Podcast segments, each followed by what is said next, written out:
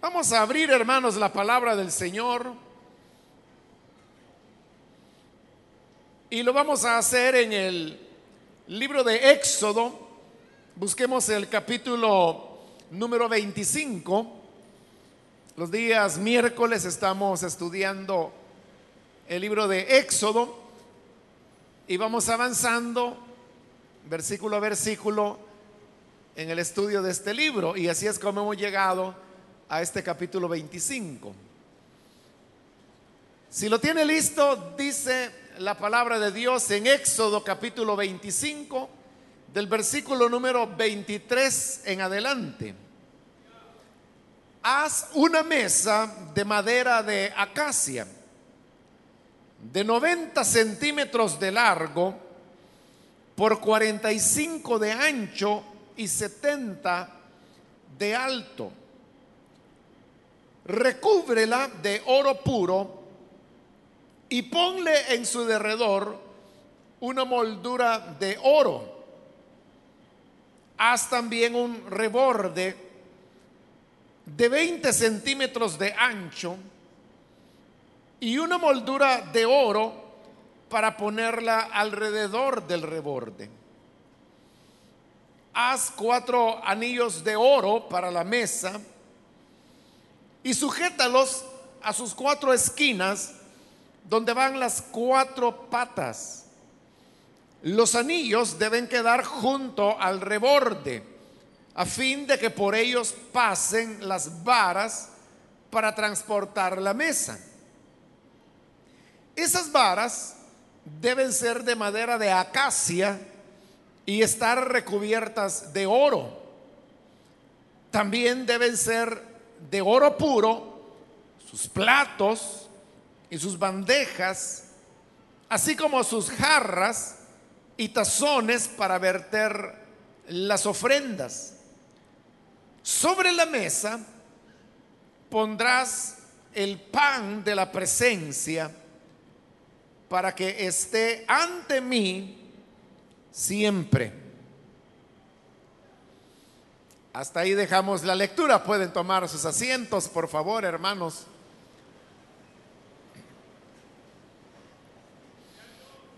En la continuación de esta sección del libro de Éxodo donde se está describiendo la manera como habría de construirse el tabernáculo, estamos en la parte donde se están describiendo los muebles. La ocasión anterior vimos que el primero de los muebles era el arca del pacto y vimos sus medidas, sus características y lo que simbolizaba. Pero en esa oportunidad también dijimos que la descripción de los muebles que se van a utilizar es hecha de adentro hacia afuera. Y cuando digo de adentro hacia afuera, hay que recordar que el tabernáculo básicamente tenía tres partes. La más externa, que era el atrio, luego había otra intermedia, que era lo que se llamaba el lugar santo, y dentro del lugar santo se encontraba el lugar santísimo. Entonces cuando digo que la descripción va de adentro hacia afuera, me refiero que la descripción comienza del lugar santísimo para luego pasar al lugar santo y luego llegar al atrio. En ese orden es que lo presenta la escritura. Ahora, dentro del lugar santísimo había un solo mueble. Y ese mueble era el arca o el cofre del pacto, que es el que vimos en detalle en la ocasión anterior. Entonces, como es el único mueble del lugar santísimo, entonces ya terminó la descripción de esa esfera interna, pero entonces hoy vamos a la segunda. La segunda es lo que se llamaba el lugar santo. En el lugar santo habían tres muebles. estaba el candelabro, estaba el altar del incienso y estaba la mesa de los panes de la presencia. Entonces tenemos tres muebles ahora en el lugar santo. El orden en que la escritura lo presenta es que comienza por la descripción de lo que es la mesa. La mesa estaba ubicada a un lado de la entrada al lugar santísimo que estaba cerrada por un velo que lo vamos a ver descrito más adelante. Porque recuerden, en este momento lo que se está describiendo son muebles. Después es que se va a describir cómo es que se va a construir el atrio, el lugar santo y luego el lugar santísimo con sus respectivas cubiertas o techos, como le llamaríamos nosotros. Entonces, frente al lugar, a la entrada, al lugar santísimo donde estaba el velo que impedía la entrada, ahí en el centro estaba el altar del incienso. A un lado estaba la mesa, que es la que ahora vamos a considerar, y frente a la mesa, al otro lado, estaba el candelabro. Vamos entonces a describir la mesa. Dice el versículo 23, haz una mesa de madera de acacia de 90 centímetros de largo por 45 de ancho y 70 de alto. Recúbrela de oro puro y ponle en su derredor una moldura de oro. La mesa no era una gran mesa. Usted puede ver que era relativamente pequeña, solo tenía un metro de largo y 45 centímetros de ancho. Pero usted puede ver que los materiales con los cuales la mesa se construiría eran los mismos materiales con que estaba construida el, el arca o el cofre del pacto. Madera de acacia cubierta de oro. En su oportunidad explicamos ya, hermanos, que la madera expresa la humanidad de nuestro Señor Jesucristo. Y lo explicamos cuando Moisés sube al monte y lo primero que Dios le pide a Moisés es que recoja una ofrenda. Pero como lo explicamos, no era una ofrenda eh, en moneda, porque Israel no tenía moneda, sino que era una ofrenda en especias, en materiales más bien.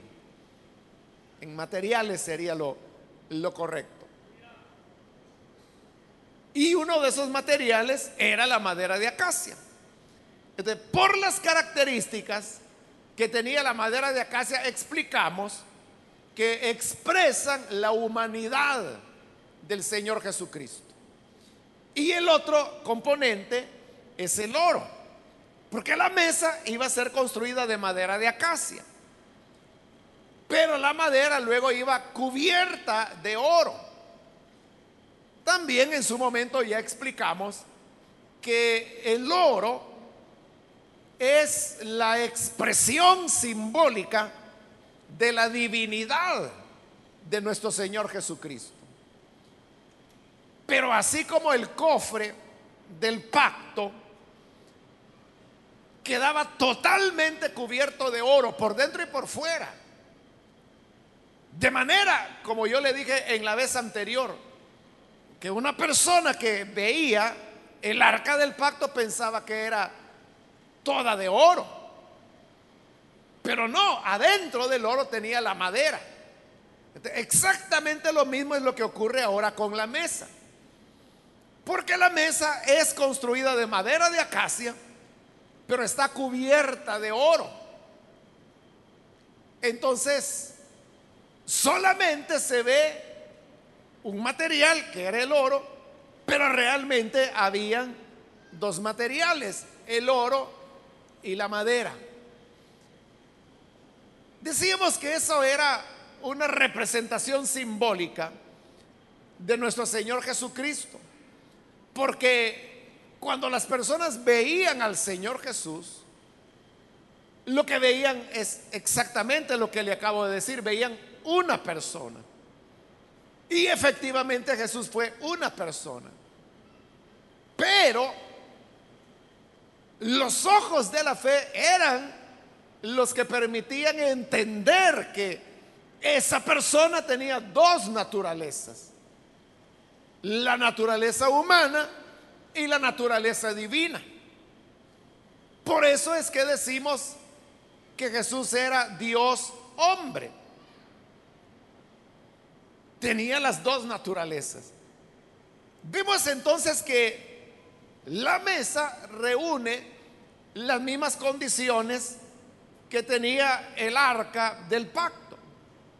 Ahora, si el arca del pacto en su momento dijimos que representaba al Señor Jesús por los materiales que estaba hecho, y si esos materiales son los mismos con los cuales está hecha la mesa, entonces significa que representa lo mismo.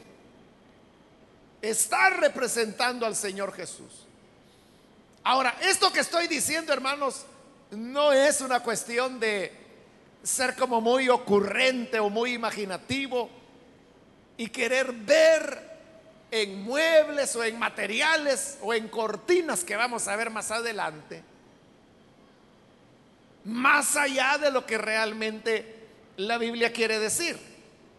Porque alguien podría decir, no, si la mesa simplemente era una mesa, ¿por qué tenemos que ver a Jesús allí? Pero recordemos que en una ocasión el Señor Jesús dijo, escudriñen las escrituras, porque ellas son las que dan testimonio de mí. ¿De cuál es el propósito de las escrituras? Es dar testimonio del Señor Jesús. Es presentarlo a Él. Entonces no estamos fallando de imaginativos o de inventores cuando vemos en estos materiales símbolos que señalan a nuestro Señor Jesucristo, sino que simplemente estamos siguiendo la, línea que el Señor Jesús estableció cuando dijo que las escrituras dan testimonio de Él.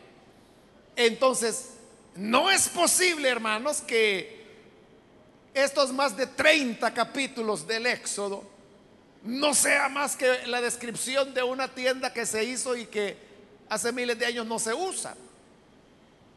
Si quedó preservado como palabra de Dios, es porque algún mensaje tiene para nosotros.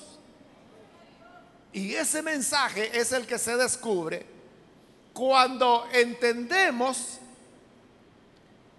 que las escrituras a través de estos elementos nos está dando testimonio del Señor Jesús. Ahora, al igual que el arca, resulta que también la mesa tenía los aros y las varas para poder ser transportada. El versículo 26 dice, haz cuatro anillos de oro para la mesa y sujétalos a sus cuatro esquinas donde van las cuatro patas. Los anillos deben quedar junto al reborde a fin de que por ellos pasen las varas para transportar la mesa. Es decir, la mesa era rectangular. Pero en cada esquina de ese rectángulo había una, una pata. Toda mesa tiene cuatro patas, esta también. al lado de la pata había el anillo de oro, que, que era una pieza de oro redonda, un aro. Pero a través de estos aros que estaban en las cuatro esquinas, es donde se metían las varas, que también eran de madera y también forrados de oro. Y eran estas varas las que servían para que los levitas pudiesen levantar la mesa y cargarla sobre sus hombros. Es decir, las varas eran el elemento de apoyo que ellos ponían sobre sus hombros y estas varas sostenían la mesa, la cual colgaba de estos aros de oro en el momento cuando la mesa tuviese que ser transportada. Esto de la mesa, siendo transportada, porque también tenía sus varas y anillos de oro, nos habla que la mesa también caminaba y peregrinaba juntamente con el pueblo de Israel. El libro de números dice que cuando la nube de Dios se levantaba del campamento, entonces Israel entendía que era el momento de comenzar a levantar todo el campamento, desarmar el tabernáculo, guardarlo según las instrucciones que Dios dio a Moisés, ahí en el, en el libro de números precisamente. Y entonces comenzaban a caminar siguiendo la nube. Pero donde la nube se detenía, el pueblo se detenía. Y el libro de números dice que había ocasiones en que la nube se detenía al atardecer en un punto. Entonces la gente paraba, comenzaban a desarmar todo, se instalaban, pero a veces sucedía que al día siguiente, temprano en la mañana, cuando el sol salía, la nube se volvía a levantar. Es decir, que solo una noche se habían detenido ahí. Pero a veces la nube se podía detener algunos días en un lugar. Y a veces se detuvo meses en algunos lugares. La cuestión es que la gente no sabía, ni Moisés sabía cuánto tiempo ellos iban a permanecer en determinado lugar. Dependían de la nube. Pero cuando el pueblo caminaba, entonces cargaban la mesa que iba caminando también con ellos, no por sí misma, sino a través de los levitas que la cargaban en hombros igual que el arca que era llevada en hombros. Pero entonces, ¿de qué nos habla esto? Nos habla, como lo dije también en la oportunidad anterior, que el Señor es un peregrino que va con nosotros también. Usted sabe que la vida cristiana en la Biblia se presenta como un peregrinaje. Por eso es que la carta de Pedro dice que somos extranjeros y peregrinos. Vamos caminando en esta ruta que es la vida, la vida cristiana, pero el hecho que la mesa tuviese los anillos y las varas, significa que era una mesa que acompañaba al pueblo. Y si ya hemos dicho que la mesa lo que representa es al Señor Jesús, eso significa que Jesús va con nosotros en el camino, en el peregrinaje que vamos desarrollando. Y es un peregrinaje donde llegamos a la altura de las montañas, pero donde también debemos descender a los valles de sombra de muerte caminos rectos y agradables, pero también caminos que nos llevan a los ríos inundados y donde hemos de enfrentar el ataque de fieras y de animales. Pero donde quiera que vayamos, tenemos la confianza que no vamos solos, que el Señor también va peregrinando a nuestro lado.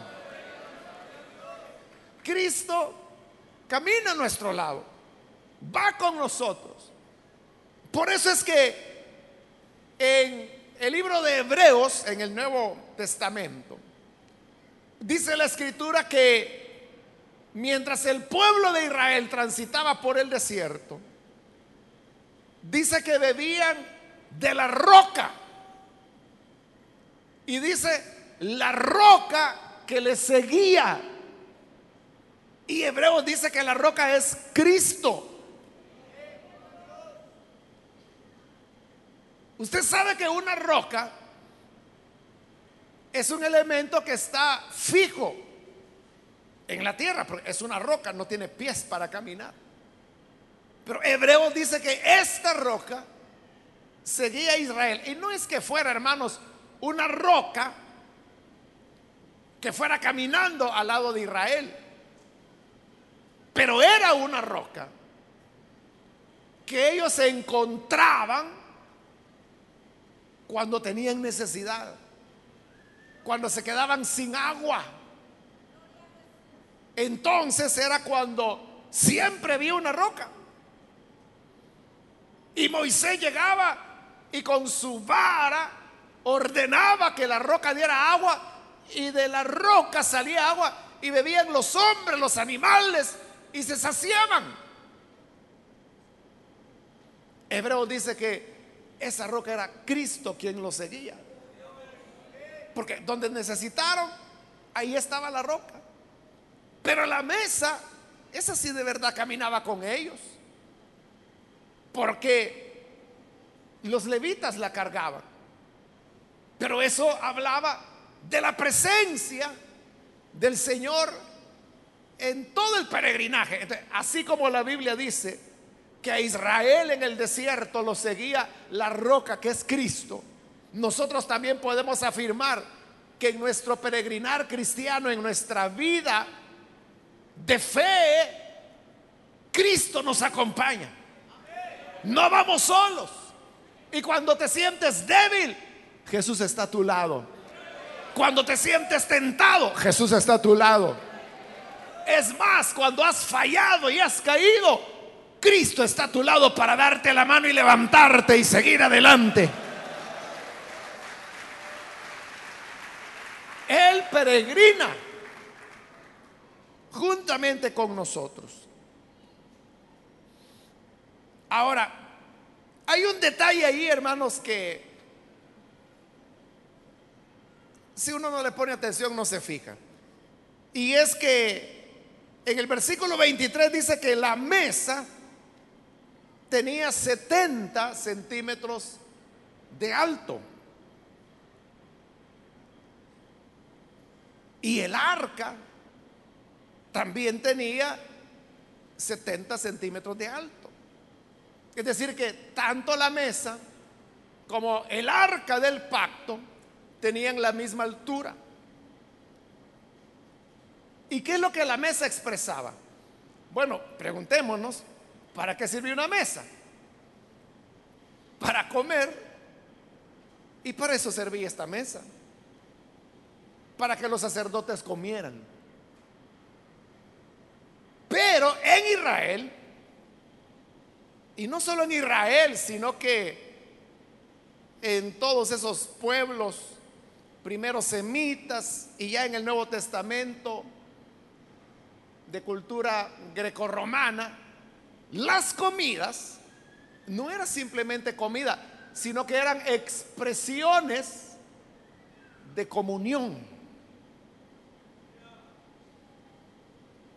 De verdad comían. Pero al comer era una expresión de comunión. Por eso es que cuando Juan hablaba de las cenas que los cristianos tenían, él les da el nombre de ágapes. Y él decía que había falsos hermanos que se introducían a estas mesas y que venían a ser como manchas, decía él en sus ágapes. Es decir, que en aquello que era una expresión de amor ágape, de comunión, de estrecha relación. Algunos eran, como hoy decimos, el pelo en la sopa. Solo que los llama manchas en vuestros ágapes. Porque la comida no era solo gana de los primeros creyentes de comer juntos, que lo hacían todos los días. Todos los días. Sino que era la manera como ellos se expresaban tener el comunión el uno con el otro. Por eso es que cuando la Biblia habla que el Señor comerá con nosotros, más que referirse a una comida física, está hablando de lo que la comida significa, que es comunión. Por eso es que en el libro de Apocalipsis promete que aquellos que son fieles, dice el Señor, yo cenaré con él. Pero eso, como le digo, lo que está expresando es comunión. ¿Por qué Dios va a cenar con los que son fieles hasta la muerte?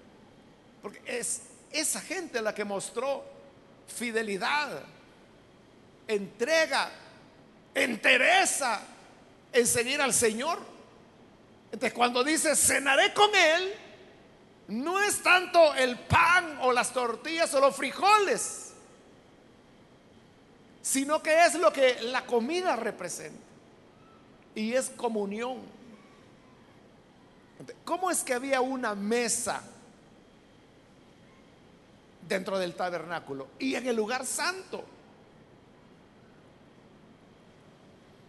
Eso, hermanos, es como que si aquí en la iglesia tuviéramos una mesa para comer adentro. Usted diría, bueno, qué, qué raro, ¿verdad? Que qué idea más rara. Pero había una mesa en el tabernáculo. Porque esa mesa lo que expresaba era comunión. Obviamente nosotros ahora entendemos que la comunión se alcanza por medio del sacrificio de Cristo. Y el altar del sacrificio ese estaba afuera en el atrio o patio. Que significaba que para llegar a la mesa de la comunión primero había que pasar por el altar de bronce donde se ofrecía el sacrificio. Esa es una figura que nos enseña la verdad, que nosotros no podemos tener comunión con Dios si no es a través del sacrificio de Cristo. Primero es la sangre. Primero es el arrepentimiento. Primero es la conversión. Para luego poder tener comunión con el Hijo de Dios. Por eso es que la escritura dice en el Evangelio de Juan que Dios no oye al pecador. Porque para que Dios pueda escuchar la oración, eso ya es comunión. Pero antes de la comunión tiene que ser el altar del sacrificio.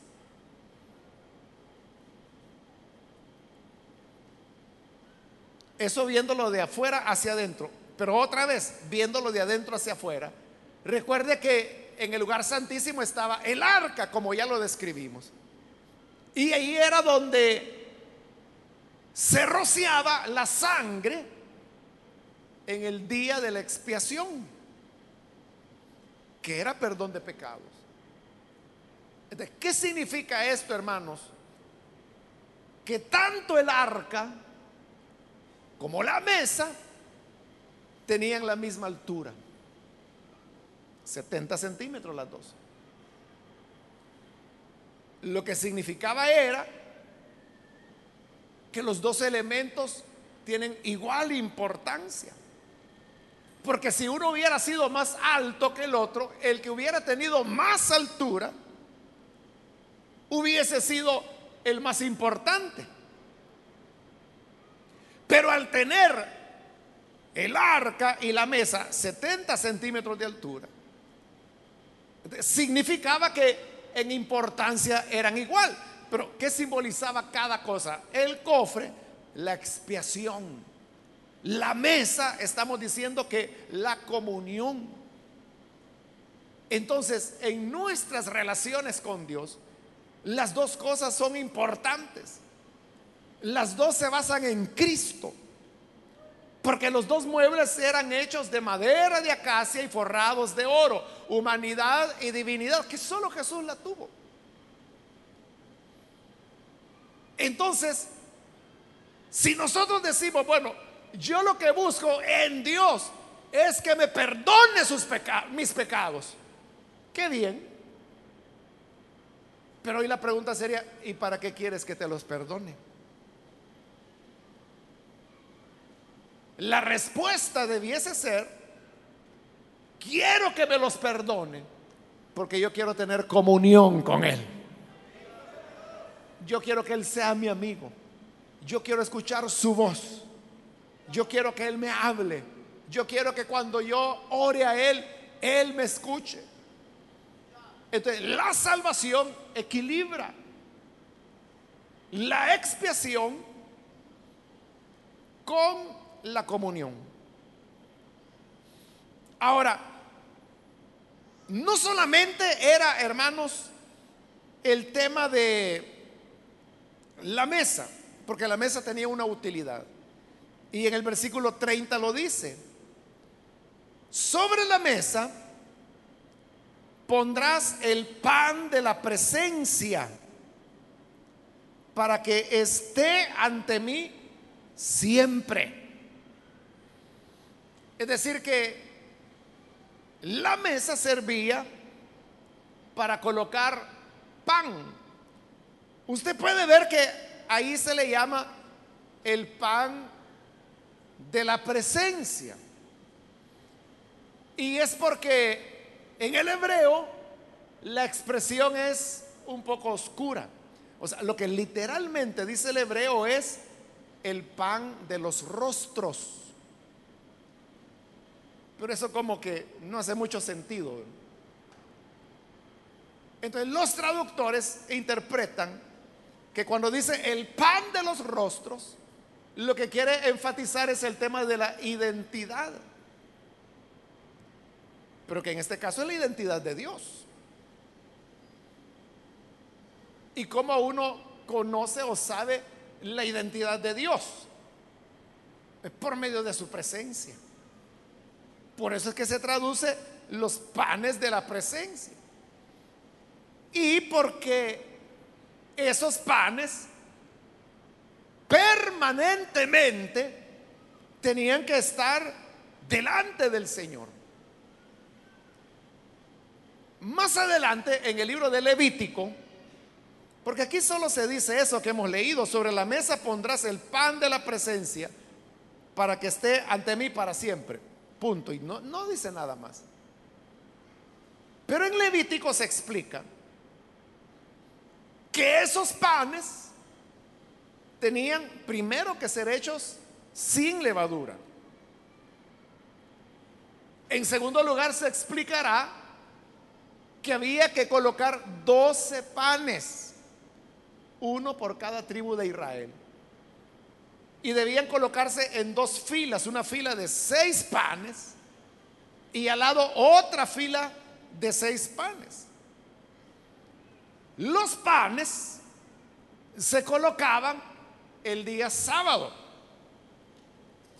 Y como lo dice allí, los panes tienen que estar ante mí siempre. Entonces los panes permanecían sobre la mesa una semana. Los ponían sábado y tenían que esperar el siguiente sábado. Cuando los panes ya tenían siete días de estar sobre la mesa, entonces los sacerdotes podían llegar a la mesa y comerlos en día sábado. Cuando se comían los doce panes, volvían a poner otros doce panes frescos. La idea era que la mesa nunca estaba vacía. Es más, aun cuando la mesa era transportada, iba con todo y panes. Aunque se desmontara el tabernáculo, aunque iban peregrinando, la mesa, como todos los muebles del tabernáculo, iban cubiertas de pieles para que la gente no las viera. También la mesa, con todo y los doce panes, iba cubierta. Los panes nunca se quitaban de ahí, siempre estaban en la presencia del Señor. Entonces, ¿qué simbolizaban los panes? Bueno, hay un significado fácil, ¿verdad? Porque ahí en Levítico, se lo acabo de decir, que dice que era un pan por cada tribu. Significa que cada pan representaba a una tribu de Israel. Y los doce panes representaban a todo el pueblo de Israel. Pero además, el Evangelio de Juan nos enseña que cuando el Señor Jesús vino, allá en el capítulo 6 y 7 de Juan se nos relata, que Jesús dijo, yo soy el pan vivo que descendió del cielo. El que coma de mí no morirá jamás. Entonces, el pan en la Biblia es un símbolo del Señor Jesús porque es el que alimenta. Entonces, el pan expresaba lo que era la constante fidelidad de Dios de alimentar a su pueblo.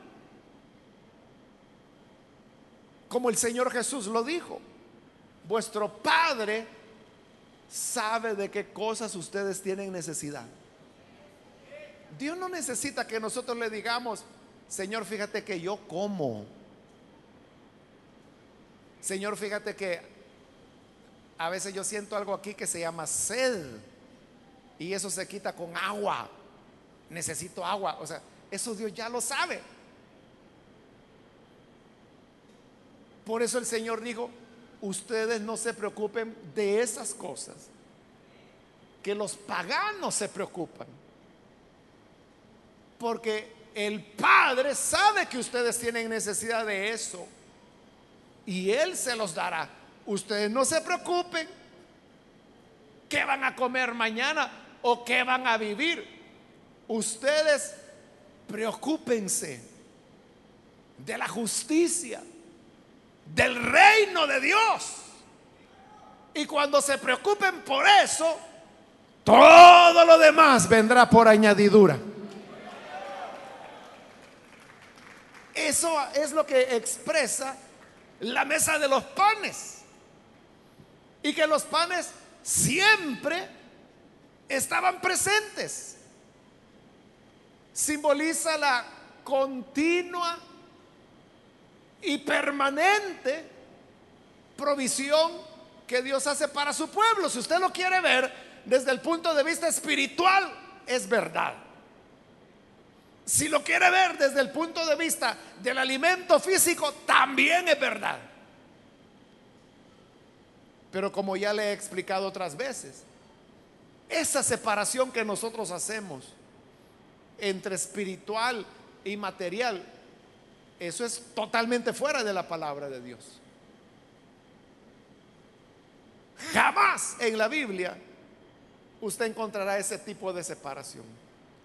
Para la palabra de Dios es una, una sola cosa, está unido. Está unido. Porque son las necesidades del ser humano. Lo importante es que la mesa con los panes nos está hablando que Dios es el proveedor. Entonces, hermanos, la mesa de los panes de la proposición o de la presencia o de los rostros, como dice originalmente, nos está hablando de Cristo como nuestro acompañante, de Cristo como aquel que abre la puerta de entrada para que podamos tener comunión con el Padre, pero también abre la esperanza y la confianza que podemos tener en que el Señor siempre velará por nuestras necesidades. Él cuidará por los aspectos emocionales, físicos, espirituales. Vuestro Padre sabe de qué tienen necesidad. Y si Él da de comer a las aves, ¿cómo no cuidará de ti? A la hora que creemos que ya no podemos, es cuando el Señor se manifiesta como pan de vida. Por eso es que el pan siempre estaba presente. Siempre estaba ahí. Y si usted me pregunta, mire, entonces ese pan permanecía siete días en la mesa hasta que llegaba el sábado y el sábado lo comían los sacerdotes. Sí, sí, así dice Levítico que era la cosa. Entonces usted dirá, quiere decir que los sacerdotes pan duro comían. Porque después de siete días hasta hongos quizás tenía eso. Pero no era así. ¿Sabe por qué? Porque la mesa estaba en el lugar santo. Y en la presencia de Dios nada se endura. En la presencia de Dios nada se arruina. En la presencia de Dios nada cría hongos. No hay ratones ni hormigas. Por eso es que Moisés pudo estar en el monte Sinaí sin comer y sin beber 40 días. O sea, ese viejito tuvo que haberse muerto. No pudo haber aguantado más de cuatro días. Pero aguantó 40 sin agua. ¿Cómo es posible? Porque cuando uno está en la presencia de Dios, Él satisface todas las necesidades del ser humano. Él satisfacerá nuestras necesidades, sus anhelos, todo aquello, hermanos, que de alguna forma son necesidades, como le dije, emocionales, físicas, espirituales, sociales, económicas. El Señor dijo, el pan siempre estará en mi presencia. Y esa presencia permanente del pan habla del cuidado siempre presente que Dios tiene de cada uno de nosotros.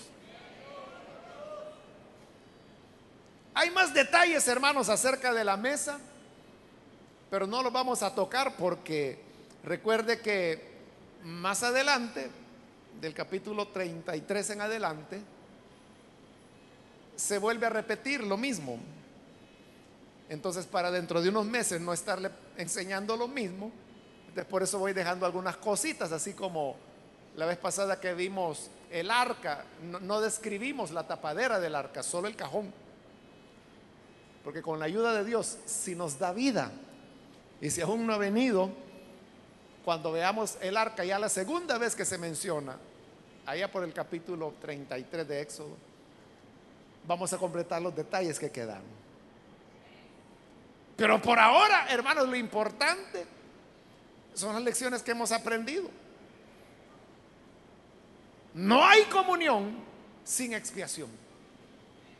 Pero ambas cosas las hace Cristo. Él peregrina con nosotros, va con nosotros para ser el pan siempre presente que satisfacerá todas las necesidades que podamos tener. Amén. Vamos a orar, vamos a cerrar nuestros ojos y vamos a inclinar nuestro rostro. Y antes de hacer la oración, yo quiero invitar a las personas que todavía no han recibido al Señor Jesús como Salvador. Pero si este es su caso, yo quiero invitarle para que usted no deje pasar la oportunidad el día de hoy sin venir al buen Salvador. Si hay con nosotros algún amigo o amiga que todavía no ha creído en el Señor Jesús, yo quiero decirle que en Él primero encontramos la sangre que nos limpia de todo pecado. No hay falta, no hay pecado que la sangre de Cristo no pueda perdonar. Y segundo, en Él encontramos comunión. Él camina con nosotros siempre. Y el pan, el alimento, el cuidado de Dios, siempre está con nosotros. Quiero entonces invitar si hay algún amigo que por primera vez necesita venir para recibir al Señor Jesús como todo esto que Él es. Yo le invito para que en el lugar donde está se ponga en pie. Con toda confianza, cualquier amigo, amiga que necesita creer en el buen Salvador, póngase en pie y vamos a orar por usted. Hoy es su oportunidad. Hoy es su momento para que la gracia de Dios le pueda alcanzar. ¿Hay alguna persona? Póngase en pie. Queremos orar por usted. Invito a cualquier amigo, amiga, que necesita venir para creer en el buen Salvador. Póngase en pie. Cristo perdonará sus pecados, pero Cristo también le dará comunión con el Padre. Usted podrá escuchar la voz de Dios y Dios escuchará su voz cuando a Él ore. ¿Hay alguna persona? Póngase en pie. Venga con toda confianza. También quiero invitar si hay hermanos que se alejaron del Señor.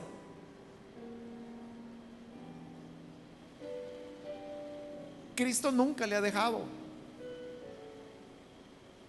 Por eso es que la mesa tenía varas, porque él caminaba con su pueblo y al paso de su pueblo. No podemos decir jamás que él nos dejó o nos dijo o nos abandonó. Somos nosotros los que nos alejamos de él. Pero quiere usted reconciliarse, póngase en pie. Cualquier amigo, amiga que necesita reconciliarse, hermano, hermana, póngase en pie. Queremos orar por usted. Cualquier persona que hoy necesita venir al buen Salvador, si es primera vez que lo hace o es reconcilio, póngase en pie y vamos a orar. Hágalo con toda confianza. Que la gracia del Señor le llamo. Muy bien, aquí hay dos personas que vienen, Dios les bendiga, bienvenidos. ¿Alguien más que necesita venir? ¿Puede ponerse en pie? ¿Hay alguna otra persona? Si hay otro hermano o amigo, póngase en pie. Hágalo con toda confianza.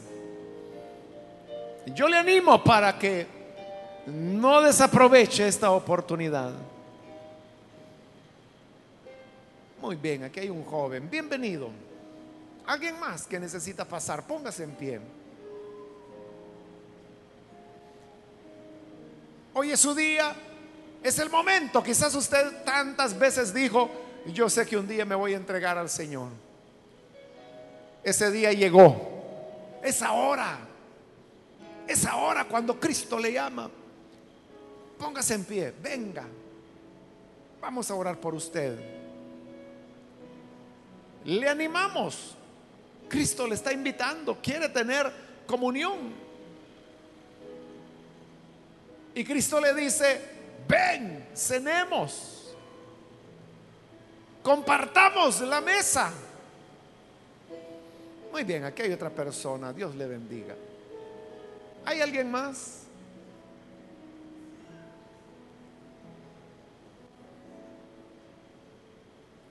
Hago la última invitación. Si hubiese alguna otra persona que por primera vez necesita venir al Señor o reconciliarse, póngase en pie. Y esta es ya la última invitación que hago. No la deje escapar. Venga, venga con toda confianza. Muy bien, aquí hay un joven también. Dios lo bendiga, bienvenido.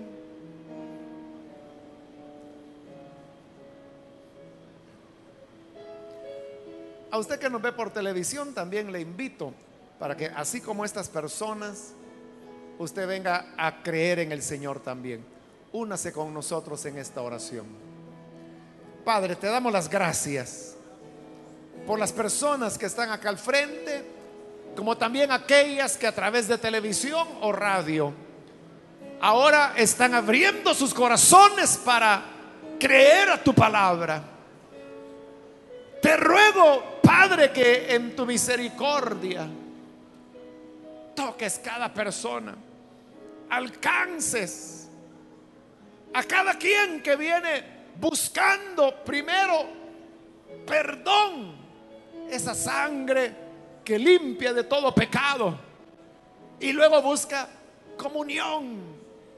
Vienen a tu mesa, la mesa que otros desecharon, ellos sí aceptan la invitación al banquete de la comunión con Dios.